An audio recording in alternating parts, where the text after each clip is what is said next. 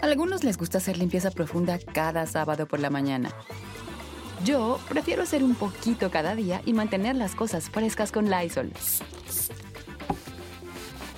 El limpiador multiusos de Lysol limpia y elimina el 99.9% de virus y bacterias. Y puedes usarlo en superficies duras no porosas de la cocina, baño y otras áreas de tu casa.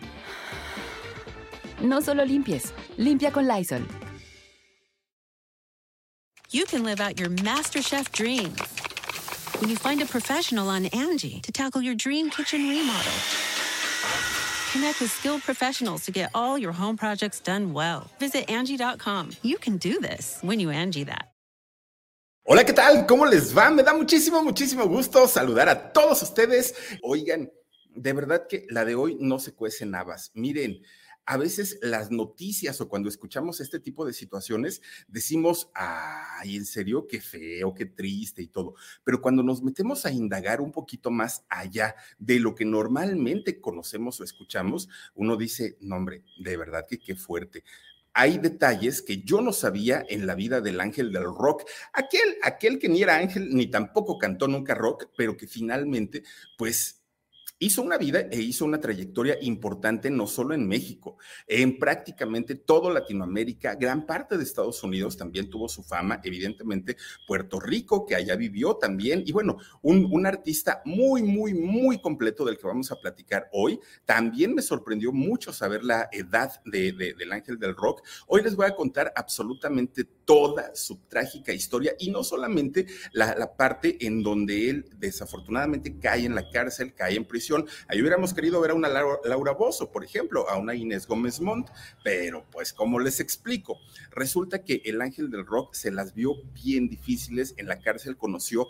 a personajes verdaderamente temerarios en la cárcel, pudo haber muerto y hoy les voy a platicar cómo se dio toda esta situación cuando estuvo precisamente hospitalizado. Miren, una de cosas que tiene este hombre de verdad muy, muy, muy fuertes y muy interesantes.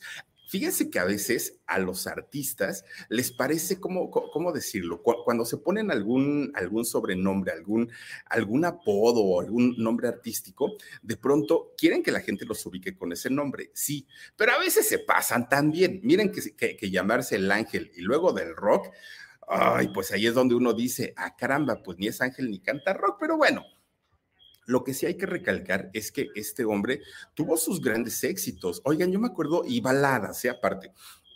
Yo me acuerdo de la canción de Solo, Necesito estar solo. ¿Qué, otra cantaba también el ángel del rock? Cantaba la de Sueños Compartidos, y a tantos sueños. Esa me gustaba mucho también. Tenía varias, ¿eh? varias canciones muy buenas el ángel del rock, y eh, por supuesto que fue un hombre exitoso, exitoso. Ahora, cuando cae en la tragedia, que es un, aspecto que muchos, absolutamente muchos conocemos, definitivamente les quiero comentar algo. En ese momento, pues obviamente todos culparon al ángel del rock. Pues no, los nombres, los verdaderos nombres, porque no fue uno, los nombres de su desgracia y de su tragedia, por supuesto que tienen nombre y apellido. Se sabe perfectamente quiénes son. Uno de ellos, pues ya no está. El otro de ellos, pues como que nunca se le ha presentado a la justicia, a pesar de saber que fue el culpable. Eso se sabe.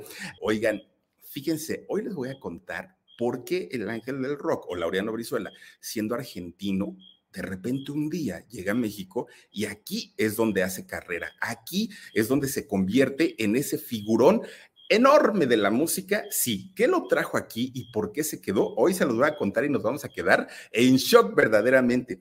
Fíjense, al día de hoy, bueno, este año más bien, este año 2022, Laureano estará cumpliendo 73 años de edad. Oigan, yo lo, lo, verifiqué y dije, ¿en serio 73?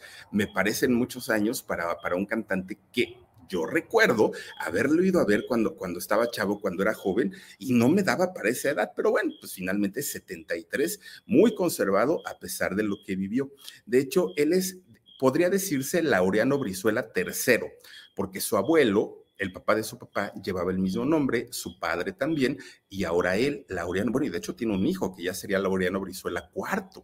Fíjense nada más. Bueno, los papás de Laureano Brizuela, gente muy preparada, exageradamente preparada desde sus antepasados, gente muy, muy, muy, em, pues con conocimientos y con trabajos bastante buenos. Miren, su papá era un químico farmacéutico. El señor sabía todo lo que tenía que ver con la medicina y su padre, bueno, su padre de nombre Laureano Brizuela, igual que él, y doña Gladys White, eh, una mujer también que era bioquímica y, y entre los dos, ustedes imagínense, uno químico y el otro bioquímico, pues bueno, se casaron, tuvieron tres hijos, Laureano el de en medio, pero fíjense que ellos pusieron allá en Argentina una botica o una droguería, ¿no?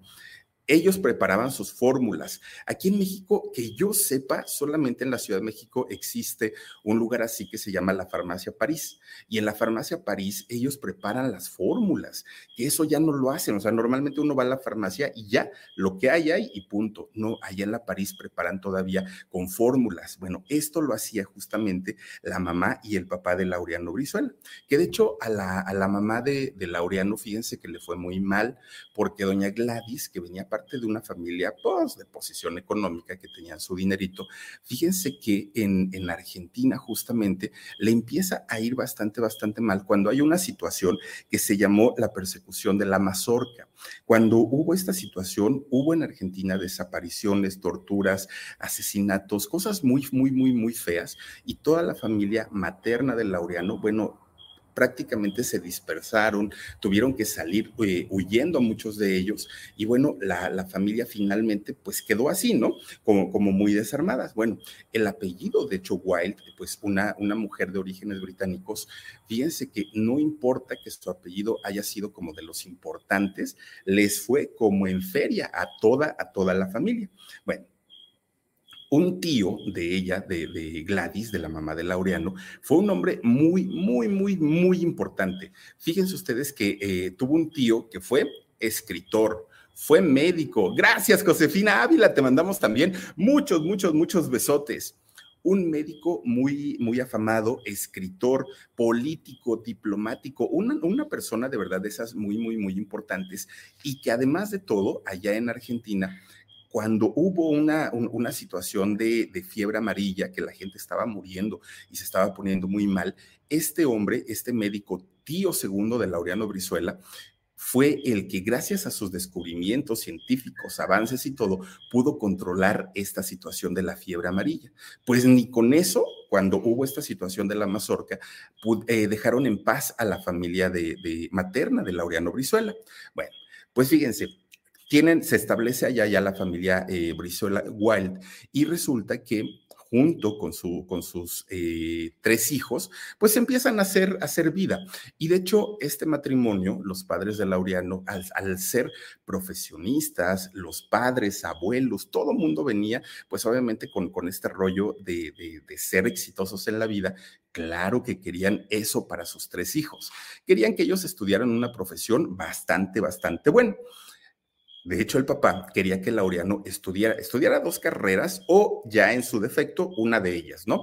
Que era eh, para ser abogado, que estudiara leyes o la otra que estudiara medicina para que pudiera seguir con el negocio. Entonces, pues esa era la intención de los papás. La intención de Laureano era totalmente diferente. Laureano traía la música por dentro. Él quería ser cantante, quería ser músico, pero resulta que él dijo, yo soy obediente y si mis papás dicen que yo voy a ser un médico, adelante, estudio medicina. Pero estando chiquito, pues escuchaba la música y sus piecitos, ¿no? Le brincaban y entonces él cantaba y entonces él bailaba, hacía todo, todo, todo, todo lo que tiene que ver con la música, pero sin descuidar su escuela pues sus papás se dieron cuenta y dijeron, ay, este niño como que nos va a salir talentoso para el rollo de la música. Entonces los papás muy hábilmente, cuando Laureano apenas tenía siete años, ni le preguntaron, lo meten al conservatorio, al conservatorio de música, y el niño se pone a estudiar, ¿no? Imagínense, siete años. Pero no crean que le dijeron, ay, ni te preocupes, mijo, pues ya salte de la primaria y, y te pones a estudiar música. No, junto, la primaria, junto con, con, el conservatorio, ahí estaban estudiando. Pues obviamente para un niño de siete años, ¿en qué tiempo iba a jugar? Eso pues quedaba como a un lado, ¿no? Y entonces fíjense ustedes que Laureano eh, cumplía con sus dos actividades, con las dos. Pero a diferencia de la mayoría de los cantantes de los que hemos hablado en este canal y que yo les he dicho, desde que eran chiquitos cantaban, bailaban, jugaban y, se presentaban donde podían, buscaban un escenario, en el caso de Laureano no. Fíjense que Laureano fue un muchacho tímido, fue un muchacho retraído, introvertido, no le gustaba como el bullicio, era totalmente diferente a lo que podría ser el espíritu de un artista, ¿no? De hecho, fue hasta que entró a su adolescencia cuando su papá le dijo, a ver, Laureano, si tú quieres cantar, tienes que salir a, cantarle a la gente a un escenario. Y así como yo te estoy viendo ahorita, no lo vas a poder lograr. Entonces ya cambia tu comportamiento. Pues miren, siendo adolescente, junto con unos amigos del conservatorio y con su hermano mayor, forman un grupo, un grupo musical de música folclórica. Y entonces empezaban a tocar, pues ya saben, ¿no? En empezaron por reuniones, fiestas, se fueron haciendo poco a poquito más conocidos. Su intención en realidad no era ser conocidos ni ser famosos. You can host the best backyard barbecue. When you find a professional on Angie to make your backyard the best around. Connect with skilled professionals to get all your home projects done well. Inside to outside, repairs to renovations. Get started on the Angie app or visit Angie.com today. You can do this when you Angie that. Su intención era que le quitaran el miedo a Laureano, pero con el talento de este muchacho sí empezaron a tener un, un éxito pues moderado allá justamente en Argentina. Su papá, que era un hombre duro, que era un hombre de carácter fuerte, que era un hombre severo, se conmovía cuando veía a sus dos hijos, ¿no? En, un escenario cantando, bueno, ahí estaba el señor Chille Chille, a pesar de que era un hombre de carácter muy, muy, muy duro. El señor se sentía orgulloso, ¿no? Por, por sus críos, obviamente por, por ver el talento que ellos tenían. Pues Laureano se siguió preparando cada vez más en el conservatorio sin descuidar sus estudios. Miren, cuando, cuando estaba ya estudiando en el conservatorio, ya estaba en la secundaria, obviamente ya no tenía tiempo ni para las chicas, ni tenía tiempo para los juegos, ni tenía tiempo para nada, pero él dijo, no importa. Van ustedes a creer que Laureano todavía en, la secundaria empieza a buscar actividades artísticas, como baile, como los coros de, la misma escuela, en la iglesia. Bueno, donde él podía prepararse, ahí buscaba la, la situación. Todavía, aparte de hacer coros, todavía se empieza a meter a otros grupos, a otros grupos musicales. ¿Qué onda, chavos? Déjenme aventarme un palomazo. ¿Qué onda? Déjenme cantar con ustedes. Ya el pobre muchacho ya no tenía tiempo absolutamente para nada, para nada, ¿no? Ya, ya, pues lo, lo habían absorbido todas sus actividades. Bueno. A sus 14 años, cuando todavía estaba en la secundaria, le entregan su título y no de la escuela normal.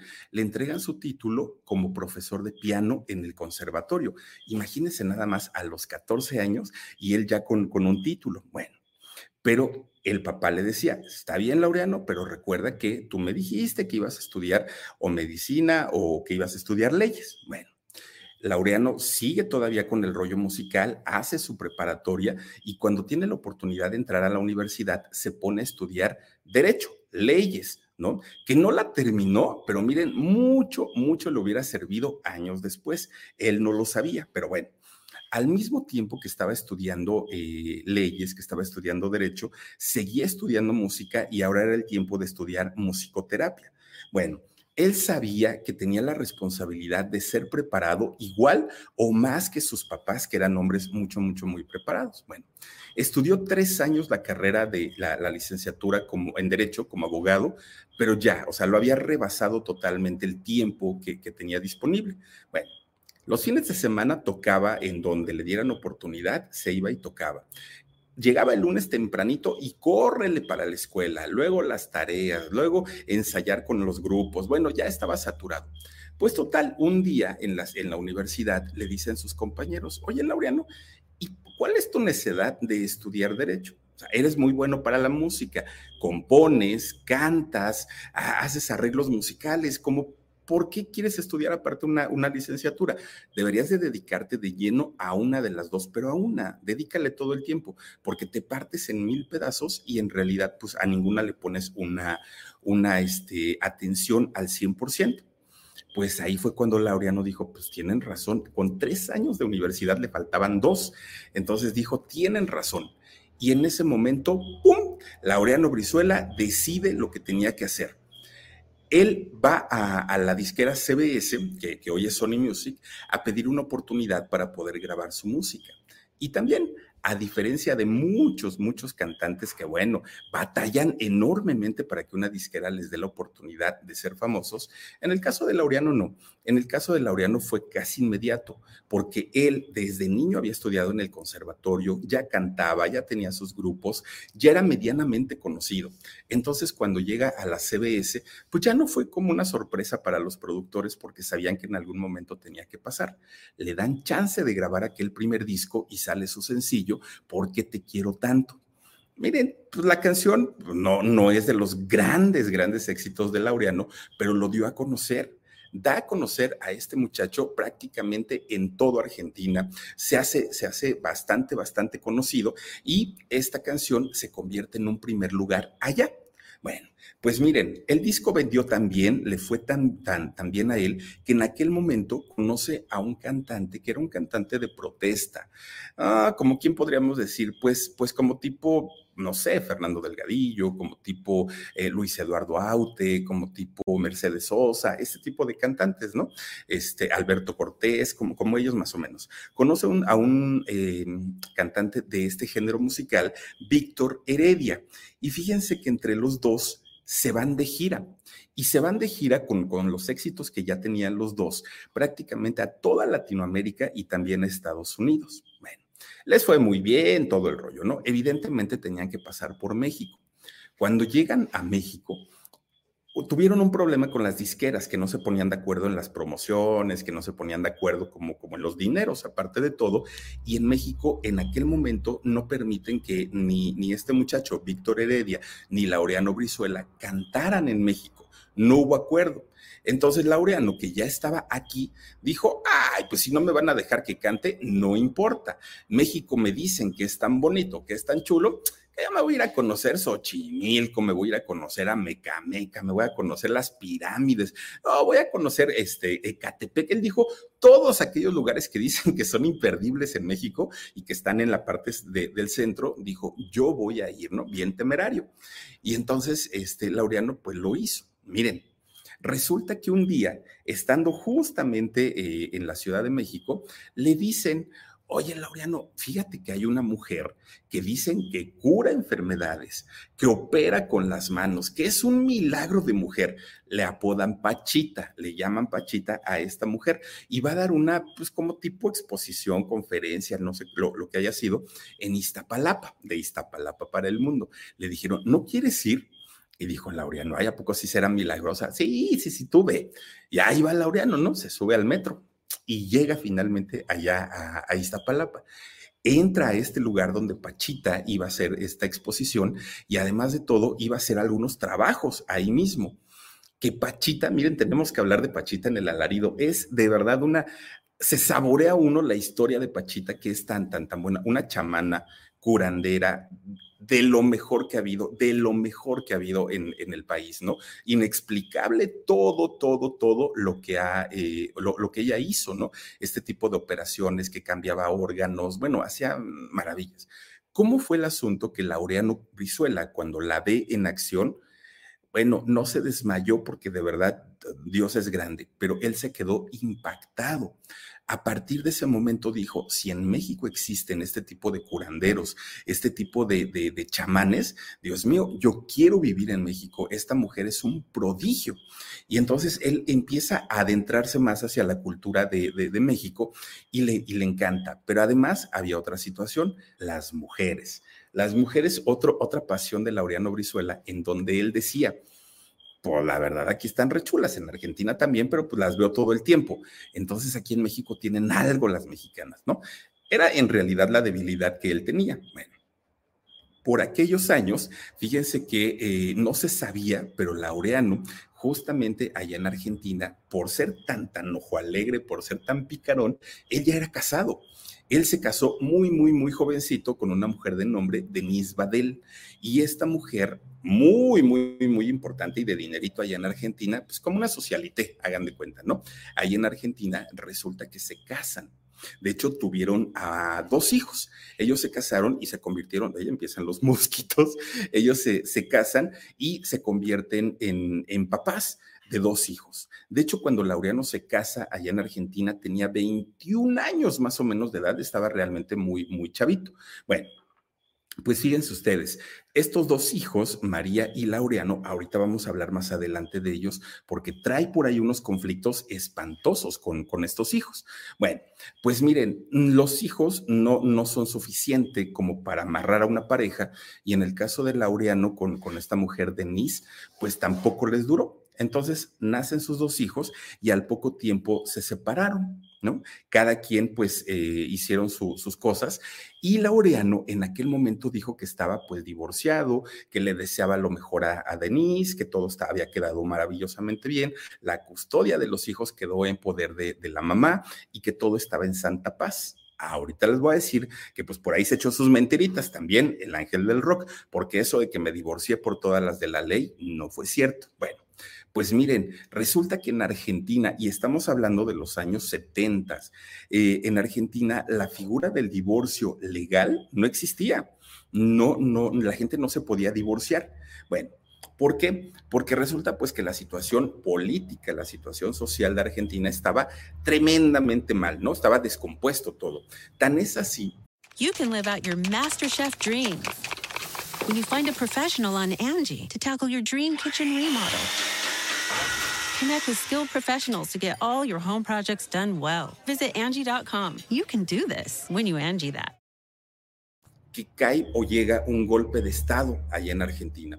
Y cuando cae un golpe de Estado, pues imagínense la desestabilidad económica, política, social, cultural, en todos los sentidos, se desestabiliza, se desestabiliza Argentina de una manera terrible y espantosa. Y por si fuera poco, pues resulta que todo lo que tenía que ver con la música. Eso sucede generalmente cuando hay un golpe de Estado, cuando hay este tipo de, dictaduras. Fíjense ustedes que lo primero que se ha afectado, obviamente, es el tema del periodismo, sí, pero también todas las actividades culturales. ¿Por qué? Porque todas estas actividades con cantantes de protesta, con rockeros, con gente que haga contenido o que haga música que pudiera tener letras que atenten en contra del sistema o del gobierno, luego, luego son reprimidos inmediatamente. Y resulta que en aquel momento, imagínense ustedes que cuando cae este golpe de Estado, llegó a haber en Argentina, así de inicio, 30 mil muertos, 30 mil desaparecidos, torturados. Bueno, estaba muy, muy, muy mal. Por si eso fuera poco, en esos años muere el papá de Laureano Brizuela, don Laureano II. Muere, pierde la vida y Laureano, pues bueno, si de por sí ya estaba mal, imagínense ustedes con la muerte de su papá, él se pone peor. Esto ocurre en el año 78. Entonces Laureano dijo, ay, no, yo me tengo que mover del lugar, yo aquí en Argentina me, trae muy malos recuerdos, yo no quiero estar aquí, aparte la situación política ya se puso muy mal, ¿qué voy a hacer? Y entonces su primera opción para salirse de Argentina fue viajar a Puerto Rico, a la isla del encanto. Bueno, llega a Puerto Rico y él sigue con su carrera musical, él sigue cantando, le va muy bien allá en Puerto Rico. Pues resulta que un día un productor de Telemundo Puerto Rico, que era otro Telemundo, ¿eh? no, no, como el de ahora, un productor de Telemundo Puerto Rico va y lo busca y le dice, oye, Laureano, fíjate que pues me, me pareces agradable eh, a, cuadro, traes un look muy, muy, muy interesante y estoy produciendo un programa de televisión. Este programa de televisión, pues me encantaría que tú lo condujeras. Y dijo Laureano, ¿yo? ¿Pero qué voy a hacer? ¿Cómo, ¿Cómo voy a hablar media hora? Dijo, ¿cómo voy a hablar media hora solito en la televisión? Y dijo, no, ni te preocupes. Fíjate que hay una cantante nueva, ¿no? Que apenas está dando a conocer, pues en realidad en Puerto Rico ya la gente la ubica, pero la queremos internacionalizar tiene potencia de voz, es muy bonita, es muy guapetona, pero le falta como ese impulso. Y en el programa queremos que él, ella, pues obviamente se convierta en algo muy, muy, muy grande, ¿no? Y le dijo Laureano, pues preséntenme con ella para ver si hay química y para ver si podemos hacer algo. Se la presentan, oigan, una muchacha, miren, de unos, de unos cabellos así esponjados, chinos, rubios, rubios, rubios, y ella alta, delgada, preciosa, una cara bonita, pues, muy, muy, muy guapetona. Su nombre, Ednita Nazario. Cuando Laureano la ve a, a Ednita, bueno, Hola, enfermera, dice por ahí, ¿no? Los, Animaniacs. Se quedó de a seis Laureano Brizuela porque dijo, esta mujer está re chula. Entonces empiezan ellos pues a tener tratos, Laureano junto con, con Ednita, y conducen este programa. Bueno, el programa de entrada tuvo éxito, de entrada, de entrada. Hacían muy buena química, se notaba, ¿no? En, el momento, pues muy, muy, muy guapos los dos en aquel momento y jovencitos. Resulta que un año después, en el año 1979, se casan Laureano Brizuela y Etnita Nazario. De hecho, ellos querían una boda como discretona, que nadie se enterara, como muy, muy privada, pero como ya tenían el éxito del programa, pues obviamente la gente quería saber y quería meterse al rollo de la boda. Bueno, no pudieron mantenerlo en privado, en secreto, la boda se hizo y se hizo gran escándalo allá en Puerto Rico. Ahora eran amigos, ahora eran socios porque trabajaban juntos y también eran pareja, estaban casados. Miren, Laureano Brizuela, además de todo, pues de una manera ya, ya por amor, empieza a producirle sus, sus discos a Ednita Nazario y tremendo éxito, no solo en Puerto Rico, prácticamente en, todo en, toda Latinoamérica, las canciones de Nita Nazario empezaron a sonar. Tiene por ahí una canción que en México sonó mucho, que se llama A que no le cuentas que una vez por todas lo que estás viviendo. Una canción que, bueno, aquí en México, de verdad, muy, muy, muy exitosa grabó varios discos Nita Nazario, hizo varias giras en México y en Estados Unidos con producciones de eh, Laureano Brizuela. Le va muy bien a los dos, ¿no? Todo parecía estar perfecto, su programa de televisión, el matrimonio, todo, todo, todo, todo estaba como apuntado a que esa pareja iban a ser de esas parejas que iban a dejar huella. Sí la dejaron, pero no precisamente por ser una de las parejas más estables. Miren, Laureano Brizuela, siendo su productor, siendo su director, siendo su manager, pues era como Sergio Andrade con Gloria Trevi, ¿no? Él decidía, miren, decidía todo, todo en la vida de Nita Nazario qué comer para cuidar su figura, cómo cantar, cómo mirar en un escenario, qué hablar, qué decir en una entrevista. Laureano estaba al pendiente de todo, todo, todo, todo lo que Ednita Nazario tenía que hacer y decir. Él manejaba los hilos prácticamente de Ednita Nazario. Entonces, poco a poquito, esa, esa relación se fue convirtiendo en una relación tensa, en una relación de mucho estrés, en donde todo era corregirla, siéntate bien, cruza la pierna, mira para arriba todo era eh, dirección, dirección, dirección de, Laureano hacia Etnita, hasta que llegó el momento en el que Etnita dijo, yo no puedo más con esto. Este hombre me trae como loca, o sea, me, me, quiere convertir en un robot y yo también tengo vida. Y entonces ella deja de interesarse en él como hombre porque ahora lo veía como productor, ahora lo veía como su jefe, ya le tenía hasta miedo porque decía, no puede ser, en cualquier momentito me va a regañar, en cualquier eh, ratito me va a gritonear. Laureano en aquel momento, de hecho, descuidó muchísimo su carrera, la carrera de él, por darle importancia y por darle prioridad a la carrera, no solo de Etnita, a la carrera de otros artistas que estaban en ese momento, pues, eh, resurgiendo. Y como él tenía la fama de, poder ayudarlos o poder hacer crecer sus carreras, él deja como a un lado su carrera y se concentra en su, oficio ahora como productor de discos todo estaba perfecto, ¿no? Todo, todo. Era la pareja ideal como Marisela y el Buki. Más o menos era eso. Pero de repente, ya les digo, desafortunadamente esta tensión que había entre los dos llega a su fin. Y resulta que Etnita se harta y lo, me lo manda por un tubo y le dice, ya estuvo, yo no te voy a estar aguantando tanto y tanto y tanto grito y tanta dirección y que si come esto, come, ya, ya, ya, ¿no? Y hace ejercicio, ya, o sea, ya estuvo, dijo ella pues le pide el divorcio. Miren, se divorcian y se supone que habían quedado en buenos términos, Ednita Nazario con el, ángel del rock, Laureano Brizuela. Pero resulta que de repente un día un, eh, reportero le pregunta a Laureano, oye Laureano, y por cierto, pues ya estás divorciado de Ednita, pero ¿qué opinión te merece su carrera artística? Y Laureano, fíjense que hasta eso dijo. Pues a mí la carrera de Ednita me parece una carrera muy interesante, pero además de todo, me enorgullece saber que yo fui quien la ayudó y, y gracias a, mi dirección, pues ella pudo lograr algo importante y le deseo todo el éxito del mundo, dijo Laureano. Este mismo reportero al poco tiempo se encuentra Ednita Nazario y le dice, oye Ednita, fíjate que entrevisté a tu ex, a Laureano Brizuela, y le pregunté por ti. Y él dijo esto y esto y esto. Y entonces Ednita dijo, ¿a quién? Pues a tu ex esposo, a Laureano Brizuela. Ah, muy así como, como, pues el reportero obviamente hizo nota de ahí porque dijo, por un lado Laureano la alabó tremendo y por otro lado Ednita pues, lo ignoró y no quiere saber nada de él. En ese momento no se sabía. La verdad salió tiempo después. ¿Por qué Ednita se hizo como si no lo conociera? ¿Y por qué de alguna manera le hizo el feo y el desprecio a Laureano? Miren, resulta que justamente cuando empiezan a ver el rollo del divorcio, el rollo del divorcio entre los dos, va Etnita a presentar la demanda de divorcio y le dicen ahí en el, bueno, no sé si se ha juzgado registro civil, ahí en Puerto Rico, le dicen, ay señora, pues ¿cómo le explicamos? Pues que su marido nunca le dijo, no, no me dijo qué, pues el señor es casado, el señor tiene una esposa, el señor tiene dos hijos y los dejó allá en Argentina. Y usted, pues ¿cómo le explico también? Bien que su matrimonio nunca fue legal. Su matrimonio pues no tiene validez ni en Puerto Rico ni en ninguna otra parte del mundo. Entonces, si usted quiere divorciarse del ángel del rock de Laureano Brizuela, primero tiene que esperarse a que se divorcie de Denise, su primera esposa, a que se, a, sí, a que se divorcie de ella, después usted casarse con él y luego ya viene y nos pide el divorcio. Claro que Nita Nazario, bueno, se puso furiosa, furiosa porque ella decía, ¿cómo puede ser que este hombre me haya engañado de esta manera?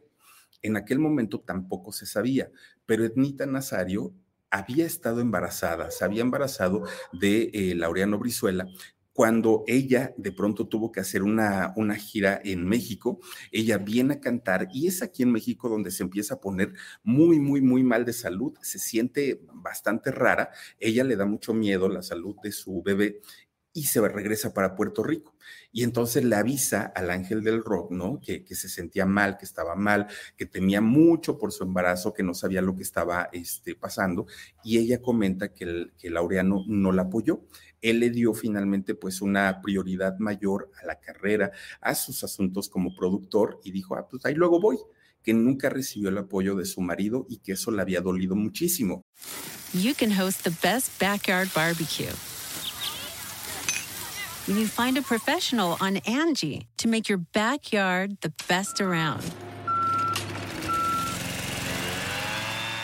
Connect with skilled professionals to get all your home projects done well. Inside to outside, repairs to renovations. Get started on the Angie app or visit Angie.com today. You can do this when you Angie that. Y que con todo y todo lo había perdonado. Dijo, no importa. O sea, pues si finalmente el señor pues tenía trabajo, está bien, era por el bien de la familia. Pero ahorita que yo me estoy enterando que en realidad allá en Argentina dejó dos hijos, dejó una esposa, nunca se divorció, pues eso no se vale, dijo Ednita Nazario. Desde ese momento no hay relación, desde ese momento ahora sí que se odian, ¿no? diría este, el ratón Crispín, se odian con odio jarocho los dos. Bueno, ¿qué es lo que hace Laureano Brizuela? Laureano Brizuela, pues ya no teniendo pues digamos, una familia en Puerto Rico, se va para eh, Estados Unidos. Él se va para allá, para Miami, de hecho llegó, y allá empieza a trabajar con el Puma, con José Luis Rodríguez, y empieza a trabajar con otros artistas que iban iniciando su carrera. Pues él dijo, pues me vengo como productor, no pasa nada, su carrera como cantante ya la había dejado prácticamente de, lado. De hecho, Laureano Brizuela, que era un hombre muy conocido allá en Puerto Rico, él, eh, gracias a los contactos que tenía y que eran muy buenos, él empezó a trabajar con muchos artistas puertorriqueños y los llevaba de gira a Latinoamérica. Fíjense que él se encargó de, junto con, con, las otras personas del equipo de los Menudo, se encargó de llevarlos a la gira de Venezuela, aquella gira tan, tan, tan sonada. Laureano Brizuela estuvo muy metido en, en esta situación y llevaban artistas de Puerto Rico a Estados Unidos, a México, a Venezuela, a diferentes países y le iba bastante, bastante bien. Pues un día, estando, miren, el, eh, claro que no estaba en, este eh, menudo, no estaba Ricky Martin, pero era el tiempo de claridad y de Súbete a mi moto y, de fuego y de todas estas canciones tan exitosas, eran estos menudos. Bueno. De repente un día, eh, Laureano, estando allá en Estados Unidos, en Miami, se encuentra con un, un, personaje que se sabe que en la industria, en la industria musical, era un hombre bastante, bastante exitoso, Ignacio Morales o Nacho Morales. ¿Quién era Nacho Morales? Bueno, era de entrada, era el dueño de una compañía disquera muy famosa y muy importante, Discos Melody. Y además, pues era un cazador de talentos para llevarlos a grabar a su compañía disquera. Pues entonces un día que se conocen, le dicen a Chito, oye Laureano, ¿por qué si eres tan talentoso y tienes buena voz y cantas bien, por qué ya no has grabado, por qué ya no has sacado discos? Mira que pues está bien que produzcas, pero produce un disco para ti, vente conmigo, vente a mi compañía y acá podemos hacer algo interesante. Y dijo Laureano, pues es que de hecho ya lo estoy grabando, fíjate que ya estoy grabando en Nueva York un disco, pero tiene que ser un disco de rock, porque a mí me gusta el rock.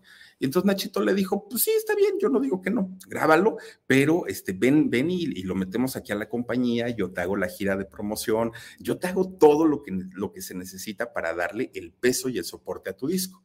Y dijo Laureano, ¿será? Pues bueno, dijo, pues órale, pues, ¿no? Vamos a darle seguimiento a la carrera musical y a ver que sea lo que Dios diga.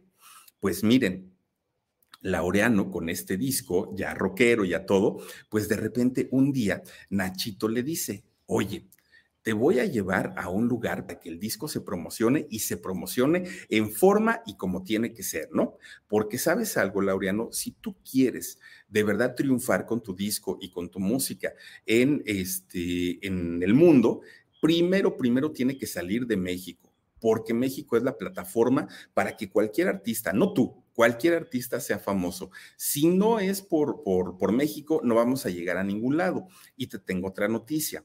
Sí, ahorita hay muchos rockeros en España, en Argentina, pero en México el rock no es comercial.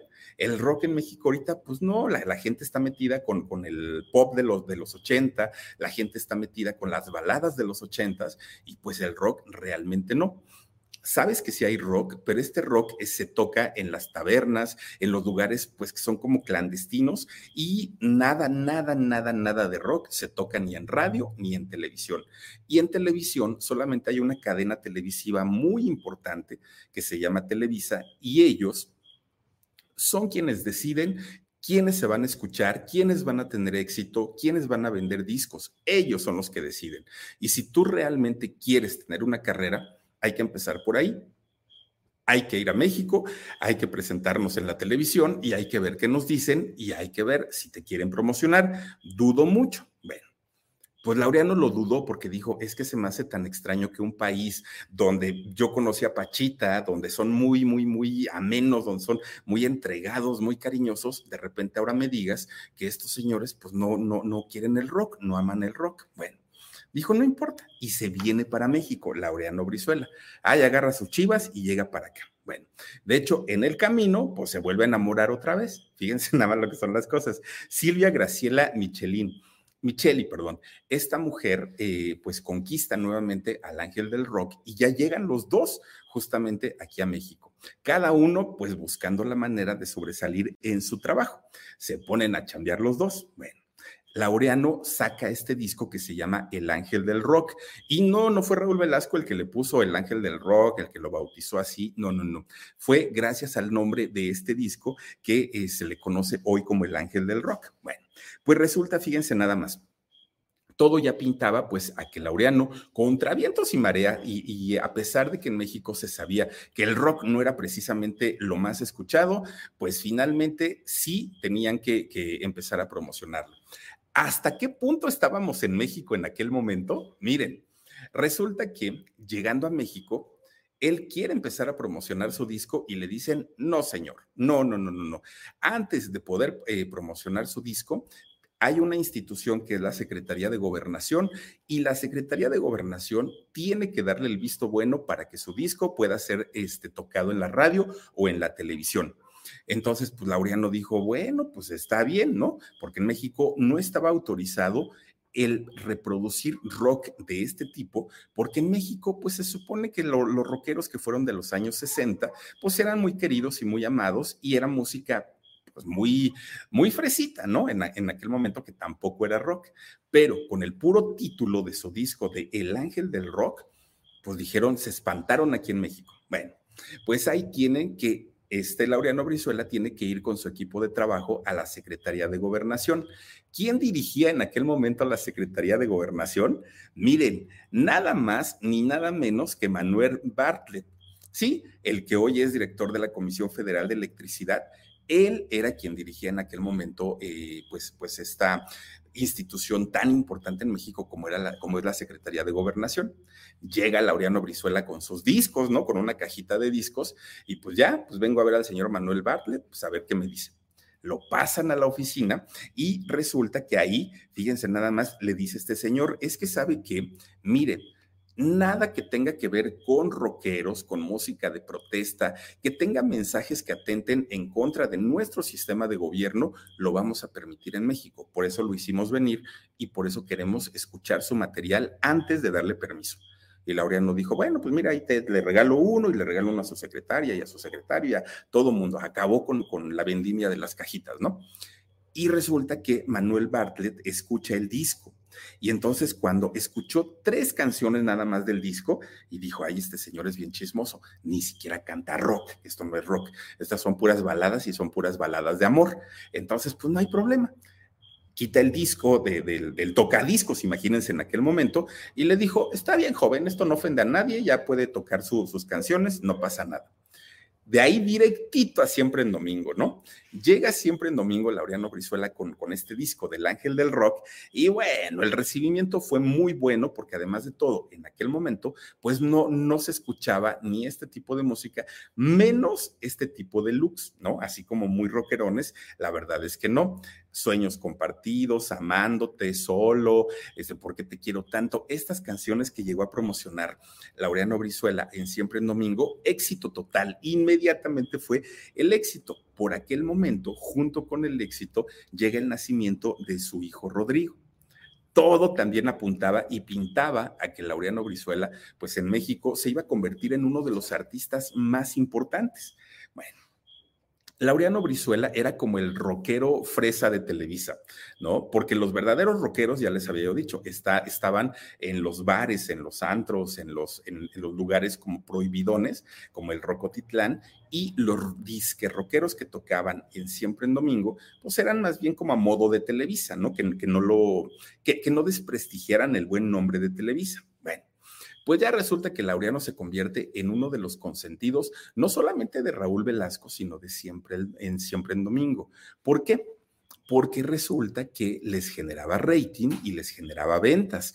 Y la televisión mexicana, como muchas, o si no es que todas, son un negocio, pues dijeron, vénganos tu reino, ¿no? Bueno. The Angie's list you know and trust is now Angie, and we're so much more than just a list. We still connect you with top local pros and show you ratings and reviews, but now we also let you compare upfront prices on hundreds of projects and book a service instantly.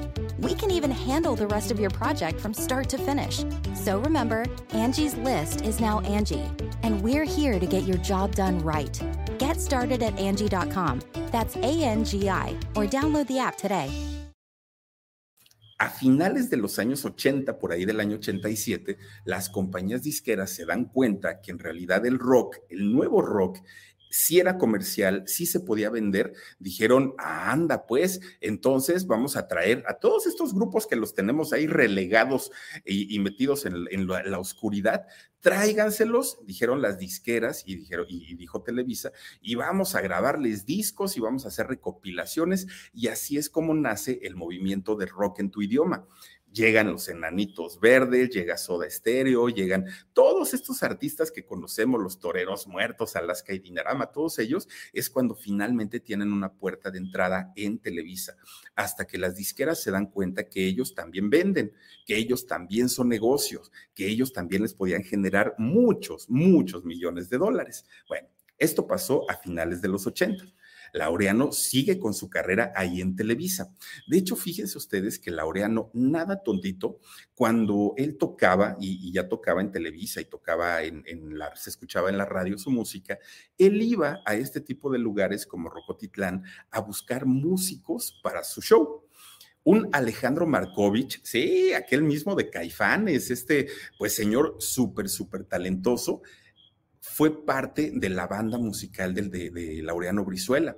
Todo el grupo Querigma, aquel de Tres Lunares, oigan, Querigma eran músicos de Laureano Brizuela hasta que se abre la, puerta del rock en tu idioma, a Querigma ya le dan un, contrato para ellos y empiezan a trabajar, pero Laureano pues le echó el ojo a todos los músicos del rock, la verdad es que les fue muy bien.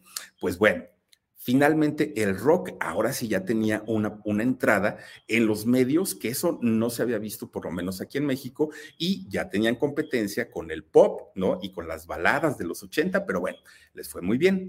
De repente un día, estando en Televisa, Laureano Brizuela se encuentra, se topa de frente, ahí estaba Querigma, se topa de frente nada más ni nada menos que con Víctor Hugo Farril, este hombre, sí, este hombre de las telenovelas y de Salmita Hayek, y bueno, ejecutivo, este socio, todo lo que quiera, ¿no? Víctor Hugo Farril, un hombre muy importante, se encuentra eh, con Laureano Brizuela.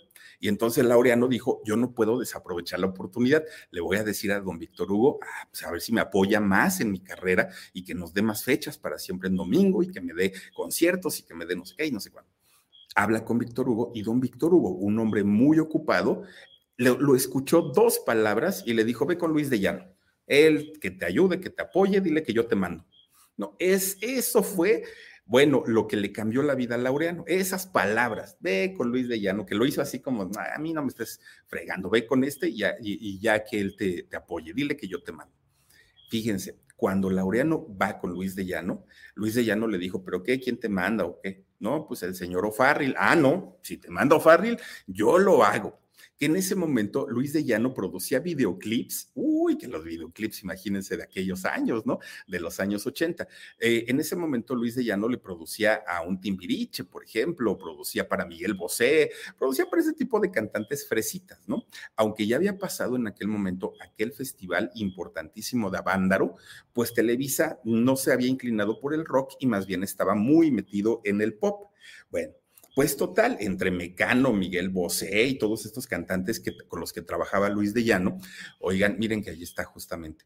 Eh, resulta que este hombre, este Laureano Brizuela, pues le dice, oye Luis, yo no entiendo, mira, si tienen tanta tecnología, si tienen la, tecnología de punta para, para poder hacer conciertos enormes, grandes como el de Avándaro, ¿por qué haces este tipo de música de plástico? Le dijo este Laureano. Y le dijo Luis de Llano, porque es la música que vende, porque es la música que se comercializa y por eso la, por eso la trabajamos. Bueno, cuando empiezan a trabajar juntos Luis de Llano y, la, y Laureano Brizuela, se notó de inmediato la mano de Luis de Llano en la carrera de Laureano. ¿Por qué? Porque finalmente, pues Luis de Llano tenía experiencia en vender. Luis de Llano es buenísimo, buenísimo para convertir algo que nadie nota y que nadie ve en algo visible. Era algo que le beneficiaba mucho. Bueno de repente se anuncia ahí en Televisa que Televisa iba a comprar una compañía disquera, así tal cual, una, una nueva compañía disquera la vamos a comprar. Todo el mundo se preguntaba cuál, ¿no? ¿Qué compañía es la que van a comprar? Resulta que compraron Melody, sí, aquella empresa de Nachito con, con el dueño, este señor que fue quien le dio el contacto de Televisa a Laureano Brizuela. Bueno, posteriormente Melody se convierte en Fonovisa, pero en aquel momento, eh, eh, como, como Melody, pues le dieron el apoyo total y absoluto a Laureano Brizuela. Ahora sí ya no hubo obstáculos porque era un producto finalmente de Televisa. Contratos, dinero, éxito, fama, le dio todo a Laureano Brizuela y a todos los artistas que se beneficiaron de esta compra, ¿no? De, de, de Melody con Televisa. Bueno pues resulta que dentro de todos los beneficios que pudieron tener estos artistas es que mucha gente se les acercó, mucha, mucha gente, los supuestos amigos. Miren, Uno de ellos, sí, el mismísimo conductor de Siempre en Domingo, Raúl Velasco. Ay, mi hijito, ¿no? Pues pásale, aquí tú puedes venir cuando quieras, mira, bla, bla, bla, bla, bla, que Raúl Velasco era un hombre muy duro. Y, y, normalmente Raúl Velasco se iba y se encerraba en su camerino, no saludaba a nadie, no convivía con nadie, le valía gorro todo. Para él todo eran productos y todo era negocio pero resulta que con quienes él sentía que podía haber un buen negocio económico, ahí sí, amigo mío. Y fue el caso justamente con Raúl Velasco, que de hecho eh, Raúl Velasco en aquel momento sabía y vio en Laureano Brizuela pues una minita de oro. Quizá hoy Laureano Brizuela pues ya es un artista que uno dice, ay, sí me acuerdo, pero en el momento de la mayor fama y éxito vendía y vendía tremendamente muy, muy, muy bien. Miren, resulta que Raúl Velasco empieza a invitar constantemente a Laureano Brizuela, pero además de todo, Raúl Velasco en ese momento trabajaba con él su hijo Raúl Velasco Jr., no este eh, muchacho otro Velasco, ¿cómo se llama el otro hijo de, Raúl, que es el más conocido? Se me fue el nombre, pero este, mucha gente piensa que, fue el, este hijo más chico de Raúl, no, en realidad fue Raúl Velasco Jr., el hijo mayor de, Arturo Velasco, no fue. Gracias, que Arturo es hermano de Karina, Karina Velasco. No, no, no, fueron, este, fue su, su hermano, el, el mayor, quien trabajaba en ese momento justamente con Raúl. de repente, pues empieza a planear, Raúl Velasco, cómo vamos a generar dinero, ¿no? Oye, hijo, ponte a chambear. Entonces se junta eh, Velasco, es este eh, Raúl Velasco Jr., con dos amigos más y crean una empresa, una empresa llamada RAC, ¿no? RAC Producciones, RAC Espectáculos, RAC Representaciones. Y entonces esta empresa RAC, ¿qué era lo que hacía? En, pues en, en sociedad con, con Raúl Velasco Papá, tenían el acuerdo, a ver, si un artista quiere venir a promocionarse en Siempre en Domingo, tiene que ser firmado por RAC o no lo presentamos en Siempre en Domingo. Y una vez que salga en Siempre en Domingo, sabemos que ese artista va a vender, que ese artista se va a convertir en alguien importantísimo en la música. Entonces, como nosotros, RAC, tenemos el, el contrato, pues nosotros lo explotamos, nosotros vendemos fechas y lo llevamos de gira y todo el rollo. Y así funcionaron durante muchos años. Hoy RAC, si no estoy mal, eh, pertenece a, a OCESA pero resulta que en aquel momento, o son las bases, ¿no? De, lo que hoy es OCESA, esta gran empresa de, espectáculos y de representaciones, creación de, eventos y todo esto. Pues resulta que en, en aquel momento Arturo Velasco era el encargado de manejar la carrera no solamente de Laureano, de muchísimas, muchísimas otras eh, empresas, perdón, artistas, muchísimos otros. Bueno, todos los de moda estaban en rack porque si, querían ir a siempre en domingo, tenían forzosamente que firmar el contrato que, les daba eh, rack para poder, ahora sí, papá, él ya firmó, mételo a siempre en domingo. Y así se la vivían. ¿No? Entonces, fíjense que finalmente la carrera de Laureano Brizuela en aquel momento, pues se vio muy beneficiada, porque dijo, está bien, yo trabajo perfectamente con RAC, con Raúl Velasco Jr., por fuera y aparte por dentro, pues eh, Raúl Velasco papá me apoya, estamos en, los programas, estamos vigentes, venimos a Televisa, todo pinta muy bien, la verdad es que todo está, está perfectamente bien. Pues resulta que de repente llega el 15 de diciembre del año 89. You can start your day off right. When you find a professional on Angie to get your plumbing right first. Connect with skilled professionals to get all your home projects done well. Visit Angie.com. You can do this when you Angie that. Todo parecía normal. Laureano Brizuela estaba en Miami y resulta que dijo, pues, ¿qué hago? Pues me voy para México, ¿no? Ahí voy de regreso. Bueno, eran las 5.30 de la tarde cuando de repente, pues el avión dijo, pues señores, abróchense sus cinturones porque vamos a aterrizar en la Ciudad de México. Ay, venía para abajo, ¿no? Y entonces Laureano se asoma por la ventana y dijo, órale, qué recibimiento, pues ni a los Beatles, ¿no? Dijo, la verdad es que yo no pensaba ser tan famoso, no pensé que fuera tan famoso. Pues vio mucha gente, ¿no? Hay camiones y camiones y todos uniformaditos ahí en, eh, en la pista de, del, del aeropuerto. Dijo, ¿quién sabe?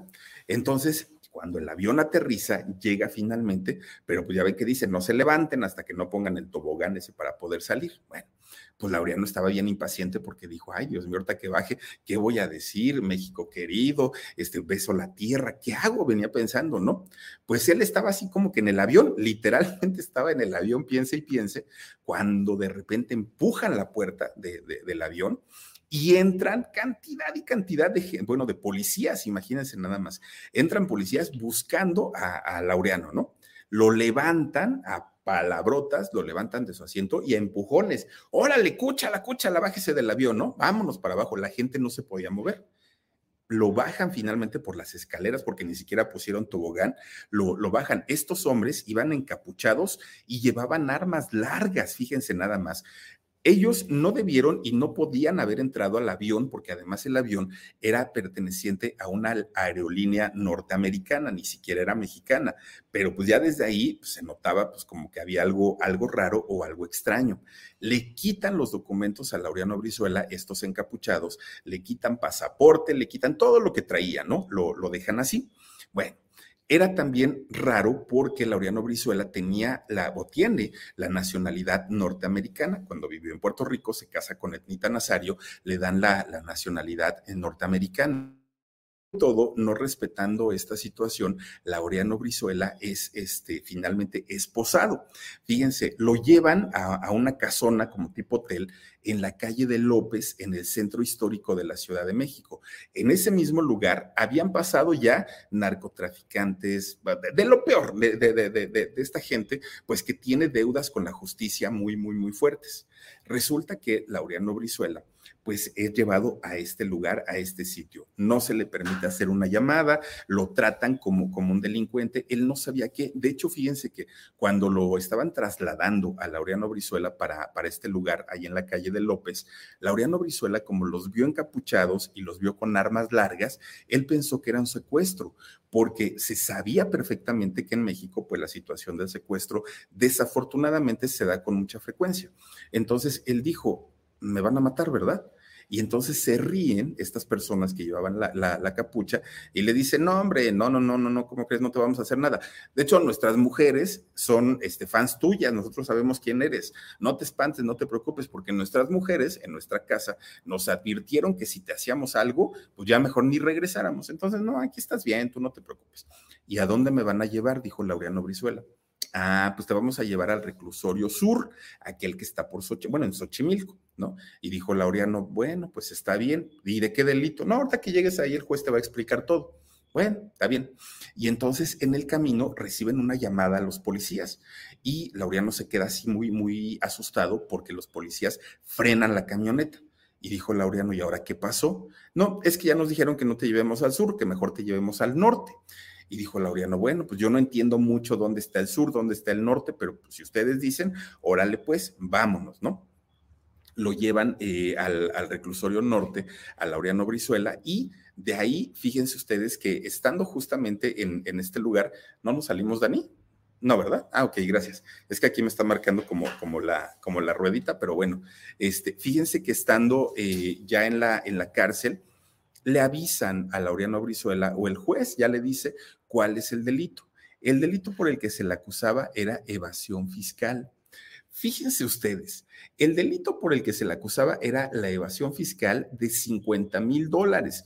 Claro que 50 mil dólares es una fortuna, sí, pero si eso lo comparamos a lo que no pagó la señorita Laura, pues, pues ¿cómo les explico, no? Una cantidad tremenda, tremenda la, la que quedó a deber ella o lo que se robó Inés Gómez Montt.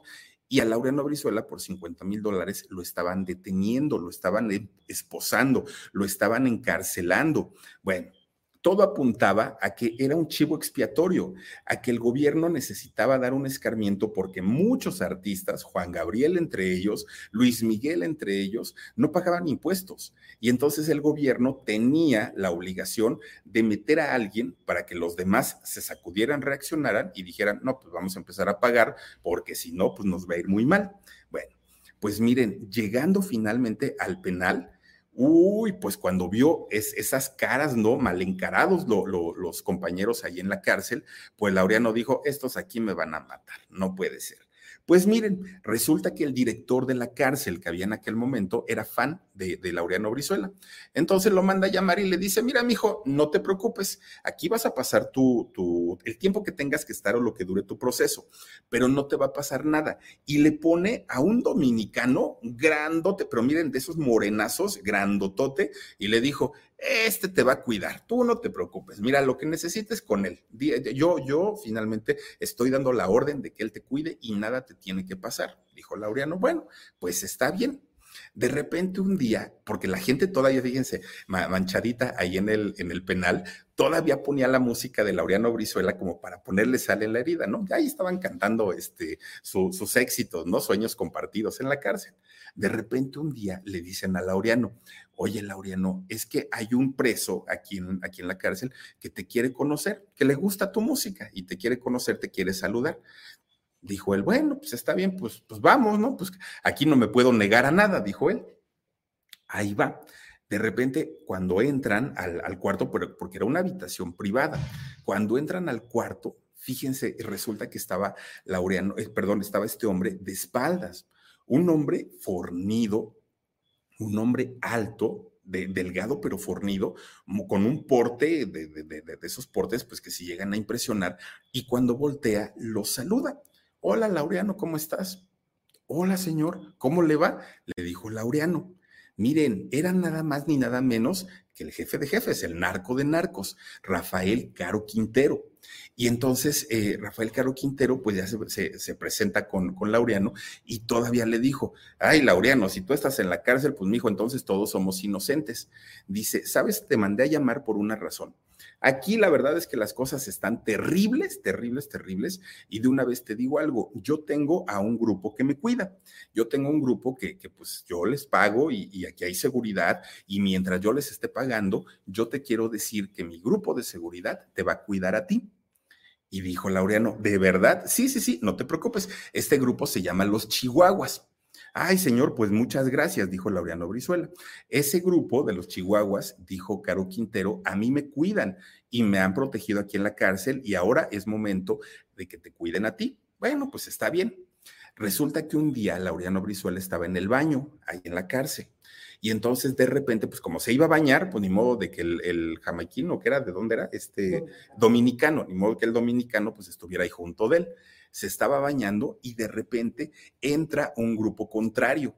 Fíjense nada más, un, grupo contrario y resulta que eran los lacras. Y los lacras empiezan a golpear a Laureano Brizuela. Uno de los lacras saca un picayelo y le da dos piquetes en el estómago a Laureano Brizuela. Obviamente los chihuahuas, el grupo de Caro Quintero, de Rafael Caro Quintero, intervienen cuando escucharon la pelea, cuando escucharon los golpes, los gritos, los azotones, se armó adentro de la cárcel, miren, tremenda batalla campal, los estos eh, lacras contra los chihuahuas. Hubo muertos por los dos bandos, por los dos bandos hubo gente que perdió la vida. Laureano Brizuela sale corriendo y finalmente logra salvar su vida, lo llevan a enfermería, lo, curan y todo, pero este grupo de los chihuahuas efectivamente cuidaron a, Laureano Brizuela como se lo prometió Rafael Caro Quintero. Nunca más volvió a hablar de Rafael Caro Quintero, este, este Laureano Brizuela, pero le vive agradecido porque imagínense ustedes, salvó su vida. Bueno, pues miren, ya estando en la cárcel, Laureano pues tenía tiempo de sobra y entonces estaba pues él pensando y decía, ¿ahora qué voy a hacer? ¿Ahora qué va a pasar conmigo, mi familia, mi carrera? Y después se pone a pensar, ¿y qué fue lo que hice? En realidad, pues yo no tengo la culpa. Tuvo mucho tiempo como para estar reflexionando cuál era la situación real. Bueno, la situación era que Raúl Velasco Jr., como representante, como prácticamente dueño de la carrera de, Laureano Brizuela, tenía que, además de hacer los contratos, pagar y descontar de, sus contratos la parte de impuestos y pagarla. Eso era todo, todo, lo que tenía que hacer. Además, con todo lo que ganaban, pues no necesitaban ni tenía, pues no, no, no, no había la necesidad de robar. Pero resulta que a Raulito Velasco Jr., pues se le olvidó, ¿no? Eh, pagar estos, eh, estos impuestos y resulta pues que evidentemente cuando Hacienda se pone a revisar los números, se dan cuenta que Luis Miguel, Juan Gabriel y muchos otros, y Laureano Brizuela, debían dinero. Entonces, pues Hacienda es quien solicita esta detención. que no debió haber habido detención porque primero obviamente tiene que haber un aviso, una oportunidad de pago, tampoco estaba confirmado el delito, o sea, todo, todo pintaba a que estaba pues de una manera muy atropellada esta detención. Pues ahí tienen que cuando se entera Raúl Velasco, papá, le da mucho miedo porque sabían perfectamente que su hijo también tenía que ser presentado ante las autoridades. Entonces, ¿qué hizo Raúl Velasco, papá? Corriendito, corriendito, fue a visitar al Tigre Azcárraga, a su jefe y dueño de Televisa. Miren, fue y le dijo, ay, don Tigre, ¿qué cree? Es que fíjese que ese tracalero del, de Laureano Brizuela, pues ya metió a mi cachorro en, en, problemas y fíjese que lo están acusando y me lo van a meter a la cárcel, pero él no hizo nada, él tiene sus manitas limpias, el que hizo todo el cochinero fue Laureano Brizuela porque él no se dio cuenta y nunca puso sus cosas en regla y ahora no sé qué hacer. El tigre le dice, no te preocupes, Raulito, en este momento que se vaya tu hijo en el avión privado y, sácalo del país, ¿no? Lo importante es que ahorita no esté en el país. Tú vete tranquilo y deja al otro que se pudra en la cárcel. No te preocupes. Ah, Raúl Velasco dijo, ay, Dios mío, bueno, no sé si creía en Dios, ¿no? Pero dijo, bueno, pues por lo menos ya la libré. Ahorita se va mi, mi chamaco y ya se queda todo, todo tranquilo. El problema fue que Raúl Velasco, no, papá, no le avisó a Laureano Brizuela. Hay una orden de aprehensión, te están esperando en el, aeropuerto, no vengas a México, mejor quédate donde estés y punto. Entonces, cuando llega Laureano Brizuela a México, desafortunadamente, pues es quien, quien paga las consecuencias. No le dieron oportunidad de ampararse, de defenderse, de nada. Directito, directito para la cárcel. Y Peor tantito, el Tigre Azcárraga lo dio a Laureano Brizuela. Dijo, este me va a meter en problemas a mí, a Televisa, a Raúl, a su hijo. No, no, no, no, su cochinero que se vaya a la fregada y que lo refundan en la cárcel, dijo el Tigre. Bueno, porque le creyó a Raúl Velasco, papá, de que todo eh, apuntaba a que Laureano era el culpable. Ya, se lavaron las manos, no pasó absolutamente nada. Bueno, el Estado mexicano termina quitándole, no los 50 mil dólares a Laureano, termina quitándole todo, todo, toda, toda, toda su fortuna a Laureano Brizuela. Se la confiscan, pero no paró la cosa ahí. Además, le empiezan a investigar sus cuentas, México le empieza a investigar sus cuentas que tenía en el extranjero y también de ahí, pues obviamente querían su participación por impuestos. Entonces, cuando le entregan el papelito de lo que debía Laureano Brizuela, bueno, era una fortuna tremenda, tremenda, tremenda, era una fortuna estratosférica lo que Laureano le debía supuestamente a México y los mexicanos, o en este caso la Secretaría de Hacienda, se estaba cobrando a lo chino todo esto. Y por si fuera poco, los abogados que estaban defendiendo a Laureano Brizuela, bueno, hagan de cuenta que eran sus enemigos, hagan de cuenta que eran los que tenían que hacer que, Laureano permaneciera en la cárcel, parecían los fiscales, ¿no? Casi cinco meses estuvo Laureano Brizuela encerrado y cuando pudo salir en libertad lo tuvo que hacer bajo fianza. Laureano Brizuela sale con una mano delante, otra mano atrás, no sabía qué hacer, su carrera estaba destrozada, su familia, todo estaba mal, ¿no? Y entonces resulta que por esas fechas el Tigre Azcárraga se va enterando cómo estuvieron las cosas, todo, todo, todo, todo eso, ¿no? Entonces, eh, cuando, cuando se entera de las mentiras de Velasco, de Raúl Velasco, manda llamar a las autoridades a su oficina, el Tigre Azcárraga. No crean ustedes que el Tigre fue a la fiscalía y fue a Hacienda y no, no, no. Él dijo, a ver, secretario de tal, secretario de tal, vienen a mi oficina y aquí los espero. Pues ahí tienen que llegan los otros y en la, en la oficina empieza un griterío, pero griterío tremendo. Y el Tigre Azcárraga les dice, o sacan a este muchacho de la cárcel o yo les voy a sacar todos los milagritos que ustedes hacen en la política, todos, y me los voy a fregar a todos. Entonces es mejor que lo dejen en paz, que ya lo saquen, porque ya me enteré que este hombre ni siquiera había tenido la culpa. Y entonces resulta que Seis años tarda el juicio, ya Laureano estaba fuera, pero durante seis años Laureano tenía que ir a firmar todos los viernes o lunes ahí al, reclusorio, tenía que, avisar cada que, tenía que salir del país, un juicio que finalmente se llevó y después de esos seis años en los que además tuvo que trabajar para pagar todo el adeudo que, se tenía, pues bueno, pues imagínense nada más, Laureano Brizuela se obsesiona con tratar de limpiar su nombre, de que se supiera la verdad de, de todo lo que había ocurrido, porque no nada más más le costó su carrera en aquel momento, sino también su familia. Se terminó eh, divorciando. Bueno, Eso por parte de, este hombre, de Laureano Brizuela. ¿Qué pasó en el caso de Raúl Velasco? No, hombre, a ese sí le fue peor, porque resulta que el Tigre Azcárraga, imagínense, levanta su teléfono rojo, marca la oficina de Velasco, subes en este momento, pero te quiero aquí. Ahí va Raúl Velasco, ¿no? Dígame, señora, aún hay más, dijo Raúl Velasco, ¿no? Híjole, le acomoda una santa regañiza a Raúl Velasco, como las que le pone, bueno, no, no, no, no, ni siquiera como las que él le puso a Talía, Pandora, a este, al Zorro, a, a todos estos que se los puso como trapo viejo, no, a Raúl Velasco, imagínense una gritoniza viniendo del Tigre Azcárraga, espantosa, espantosa. Bueno, a partir de ahí, la salud de Raúl Velasco fue para, para abajo. A partir de ese momento empieza con problemas de salud, me duele una cosa, me duele otra.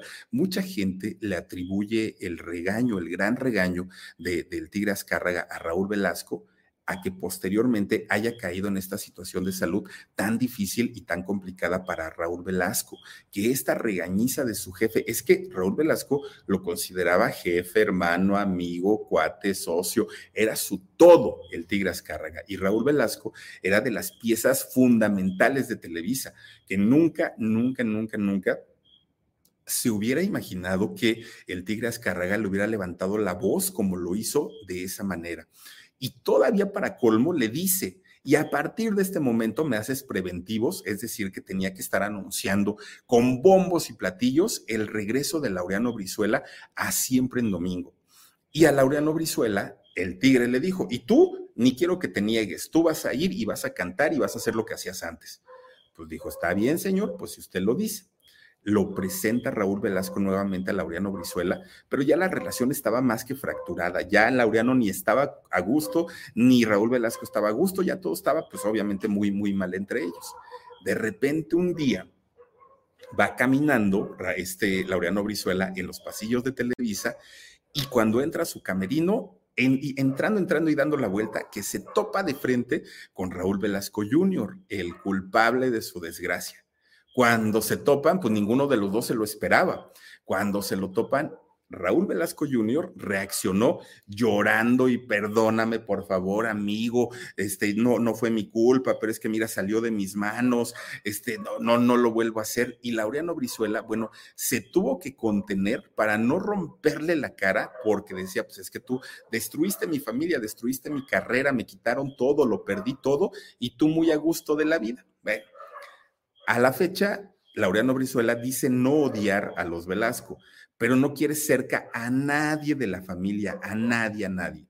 Fue hasta el año 93, 1993, cuando Laureano puede retomar su, su carrera de alguna manera, puede empezar a trabajar. Hizo telenovelas, ¿eh? eh Laureano Brizuela salió en agujetas de color de rosa y no sé qué tanto hizo, pero salió en telenovelas, grabó más canciones, como que empezó a levantar un poquito su, su carrera. Tiene tres hijos más después de toda esta situación, Alex, Andrew y Marcelo.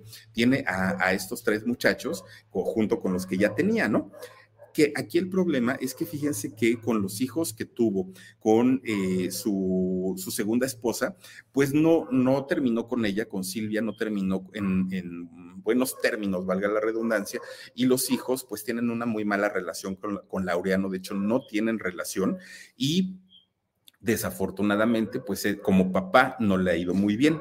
Después de que sale de la cárcel, que terminan los seis años del juicio, pues ya finalmente el gobierno mexicano absuelve de todo cargo a Laureano Brizuela. Ya finalmente lo declaran inocente.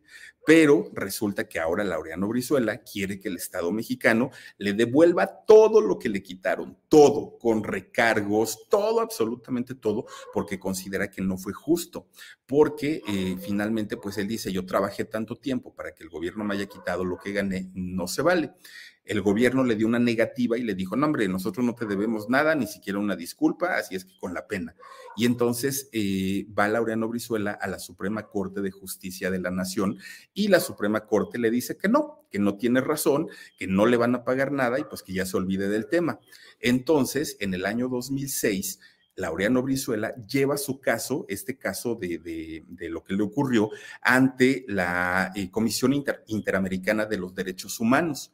Ahí se hace un juicio y en el 2010 gana este juicio y resulta que este, pues esta Comisión de los Derechos Humanos obliga al gobierno mexicano a devolver no solamente una disculpa pública, sino a devolverle todo su patrimonio, todo lo que se eh, le quitaron en aquel momento, porque por lo menos encontraron siete violaciones durante todo el proceso, desde su detención y todo completito, siete violaciones a sus derechos humanos en todo este proceso. Bueno, pues ellos dicen que Laureano Brizuela al día de hoy tiene, tiene que eh, ser restituido con todo lo que él perdió. El gobierno de México hasta ahorita solamente le ha dado evasivas, no le responde de otra manera. Bueno, su carrera, su vida, pues ya no las tenía, ¿no? Su familia, pues ya habían quedado destrozados pero resulta que Laureano encuentra nuevamente el amor de su vida. Una bailarina, fíjense, de nombre Palmira, que Palmira tiene 12 años, es 12 años menor que, menor que él, y a pesar de eso, fíjense que ya llevan 18 años de casados, esta mujer y, Laureano, él dice que es el, el gran amor de su vida, y pues sí, ya tienen bastante, bastante tiempo juntos. Ahora, el problema es que con los hijos de su segundo matrimonio nada más no puede. Ahí sí, para que vean, pues no, no hay reconciliación, no hay un tipo de relación. Estos muchachos, los hijos de su segundo matrimonio, son músicos. De hecho, tienen un grupo que se llama Sonus y se le conoce a este grupo como los eh, One Direction latinoamericanos. Así es como se les conoce, porque son muy, muy, este, bueno, están guapitos los niños y aparte de todo, pues dicen que son muy talentosos.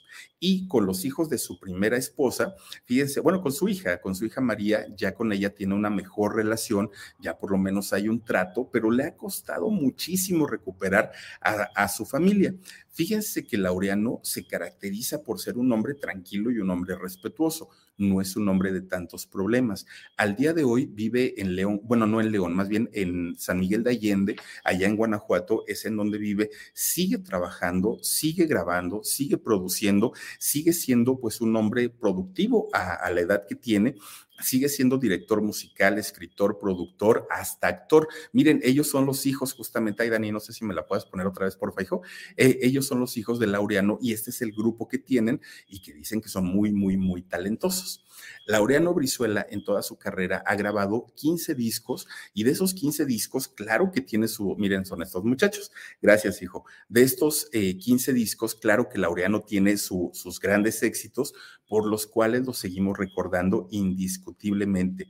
Ahora, Laureano Brizuela busca justicia y él dice que no va a descansar hasta el momento en el que todos los culpables incluido, claro que sí, Raúl Velasco Jr., paguen por haberle destrozado la vida, porque en realidad dicen que, dice él, que los delincuentes pues se cuentan con nombres, apellidos, pero su nombre y su apellido no está ahí. Dice Laureano Brizuela, yo soy inocente y pues él está luchando por su causa. Fíjense, una, una historia de vida de verdad bien, bien triste y bien complicada, porque claro que quienes somos, pues ya tenemos, la, somos contemporáneos, ¿no? Estamos por ahí de los 40, 50, conocimos esta historia, la conocimos en las noticias, supimos que lo metieron a la cárcel, pero en aquel momento todo el mundo dijo, es que lo metieron porque no pagó, es que lo metieron porque pues, debe impuestos pero todo lo que se había guardado detrás, todo lo que pasó en realidad, pues se conocía poco. En realidad no había tanta información, no se sabía tampoco de aquel primer matrimonio que tuvo siendo muy joven, de los hijos que tuvo eh, con, bueno, de la hija que tuvo con esta mujer, de, de, sus hijos que ahora son músicos y son muy talentosos. En fin, había muchísimas cosas de Laureano que se desconocían y que afortunadamente pues ahora van saliendo, pero eso sí, si, el gobierno le va a pagar todo lo que le debe, no son dos pesos, seguramente estamos hablando de varios, varios, varios miles o varios millones de pesos o de dólares, quién sabe cómo sea, pero pues dicen por ahí que la justicia llega, a veces tarde, pero siempre llega. En fin, pues ahí está la vida de Laureano Brizuela, el ángel del rock, que yo sigo insistiendo, ni es ángel ni canta rock, pero bueno, oigan, pues vamos a mandar saluditos, porque miren, ya nos colgamos, ay Dios mío. Ara Smith, gracias por tu super sticker, te mando muchos besos Servidor de nadie dice, hola, voy llegando, ya casi termina. Uy, servidor, ahorita ya le pones de regreso y ahí lo tienes. Silvia Oropesa dice, todas las fechorías y abusos que hicieron los Velasco. Uy, Uy, bueno, esta es una, pero, ay, no, no, no. Sandra Leticia dice, Philip, por favor felicita al doctor Samuel, al tío chiquito de File, dice, lo queremos mucho. Al, miren, es el tío Huesos, el tío Carvajal, el tío La Chimoltrufia, el tío, no sé qué tanto se ha puesto este hombre. Tío, te queremos mucho las panties de la no, no, no se pone de todo el tío. Gracias, mi querida Sandra Leticia. También está con nosotros, a ver, a ver, Dani, cámbiamelo, porfa. Adriana García Cervantes. Dice, se va a instancias internacionales. Fíjate nada más, sí, si no le pagan. Que también, híjole, es ese asunto de, de, las instancias internacionales. Conozco casos en donde las instancias internacionales ya dijeron que se tiene que pagar dinero y no lo pagan. ¿eh? Yo conozco un caso, luego les platico.